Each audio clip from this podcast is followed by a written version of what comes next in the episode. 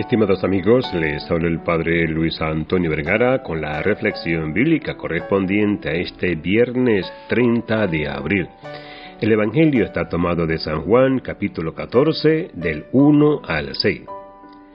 Ante un eventual desconcierto y pérdida de credibilidad, el mundo laical y el mundo religioso debemos volver nuestra mirada y nuestro corazón a Jesús, quien al apóstol Tomás le dijo, Yo soy el camino, la verdad y la vida. Nadie va al Padre si no es por mí. Ese es el rumbo hacia donde nuestra iglesia, que somos todos, debe dirigir nuestro quehacer cotidiano, construyendo el reino. Así, este párrafo del Evangelio según Juan nos entrega un potente mensaje de Jesús.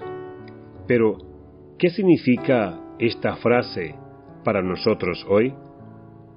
¿Acaso estamos en la misma situación de los discípulos, de no entender su significado y seguir preguntando? ¿O es tan claro el mensaje que nos asusta y lo hacemos a un lado porque el mundo actual nos plantea otras cosas para seguirlas y ser felices? Camino. Esta palabra nos plantea desafíos relacionados al destino de nuestra vida en su conjunto. Nos da un propósito por el cual vivimos.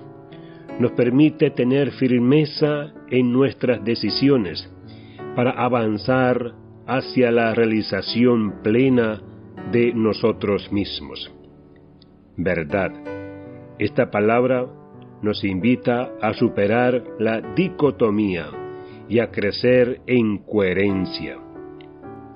Vida. Esta palabra nos plantea más profundamente el propósito global de nuestra existencia. Nos plantea una urgencia de sentirnos más útiles y plenos como individuos, para hacer de nuestra existencia algo más relevante que el hecho de sobrevivir. ¿De qué manera manifiesto concretamente que Jesús es el camino, la verdad y la vida?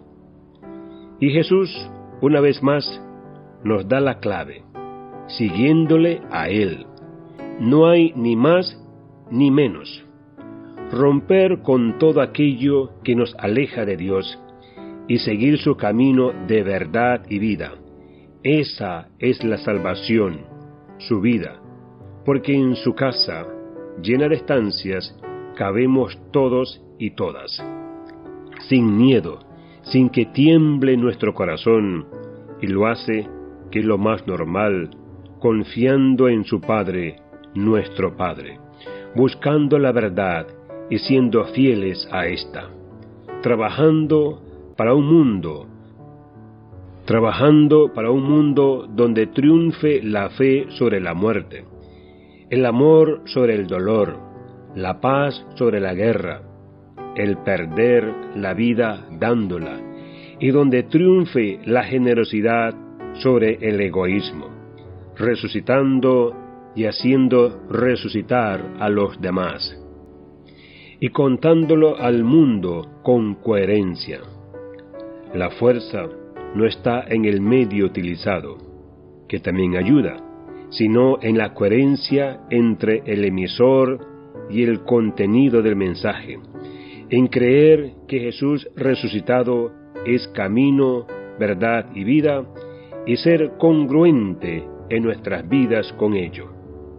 Que Dios les bendiga a todos.